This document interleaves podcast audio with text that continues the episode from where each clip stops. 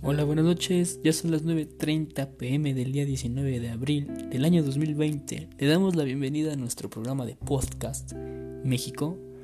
Hoy tenemos la visita del profesor de filosofía egresado de la Universidad Nacional Autónoma de México, David Ramírez, que imparte esta misma en la carrera de Filosofía 1. ¿Cómo está, profesor?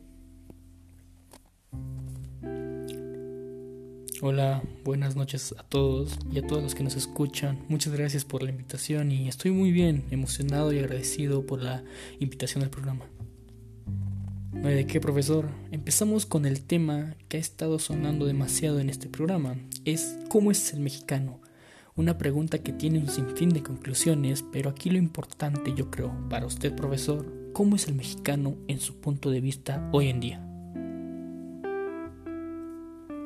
Muy bien, ¿cómo es el mexicano?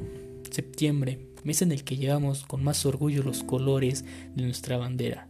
Este mes es uno de los más especiales del año. Es un mes que, de festejo, pero a la vez es un mes de, que nos pone reflexivos. Reflexionamos acerca de nuestro país, si es bueno o es malo, si nos gusta vivir aquí o no tanto, si la situación que vive el país es gracias al gobierno o a cómo se comporta la gente cómo es el mexicano. Un día cuando estaba más joven me pregunté qué hubiera pasado si en lugar de haber nacido en México hubiera nacido en Estados Unidos. Seguramente hubiera tenido una mejor educación, más oportunidades para trabajar, quizá viviría en una mejor casa. Mis papás tal vez no tendrían que preocuparse de la inseguridad cuando regresara de la escuela. ¿Cómo es un mexicano? Tacos, telenovelas, mariachis, tequila y el clásico personaje con sombrero dormido sobre el nopal son algunas referencias que tienen de nosotros en otros países.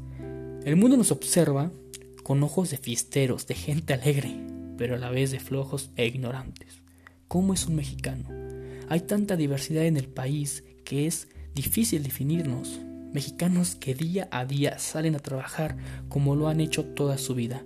Mexicanos que por falta de oportunidades tomaron un rumbo equivocado mexicanos que a pesar de las adversidades las superaron y siguen adelante, mexicanos que se desvivieron por un sueño y lo cumplieron, y mexicanos que critican a todos los anteriores sin hacer nada. México no es solo el territorio nacional y las personas que lo habitan, México también son todas las personas que por alguna razón tuvieron que salir del país, no a robar, no a delinquir, no a huir. Salieron con un único objetivo, trabajar ¿Qué tan grande puede ser un pueblo que arriesga la vida y deja a su familia y recuerdos atrás buscando algo tan sencillo como el poder trabajar para mantener a su familia? Señores, eso sí es un acto de fe. México, México hoy se vive una situación complicada. Un señor de apellido Trump dice que somos delincuentes, que somos personas que buscan destruir a su país. Señor, creo que está un poco confundido porque el trabajo mal pagado de sol a sol de todos los mexicanos que viven allá es lo que en gran parte ha contribuido a ser el país que tiene. Al escuchar las diferencias, mm, a al escuchar por diferentes medios las palabras de Trump, de ver cómo nos calificaba y nos menospreciaba, me pasó por la mente algo. ¿Y quién nos defiende a nosotros? ¿Por qué tenemos que aguantar eso? Después de meditarlo un momento llegué a la conclusión de que nadie nos defendería. México somos nosotros, no el gobierno, no el presidente, no la televisión ni el internet.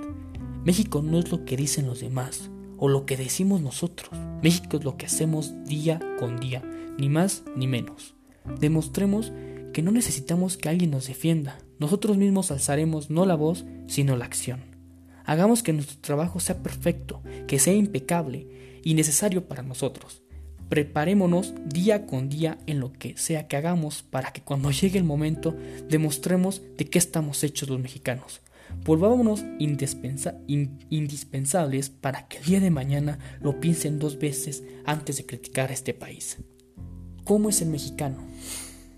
La pregunta es fácil. ¿Cómo eres tú? Wow, palabras muy sabias, profesor. Una respuesta que creo que por el momento nos deja sin dudas.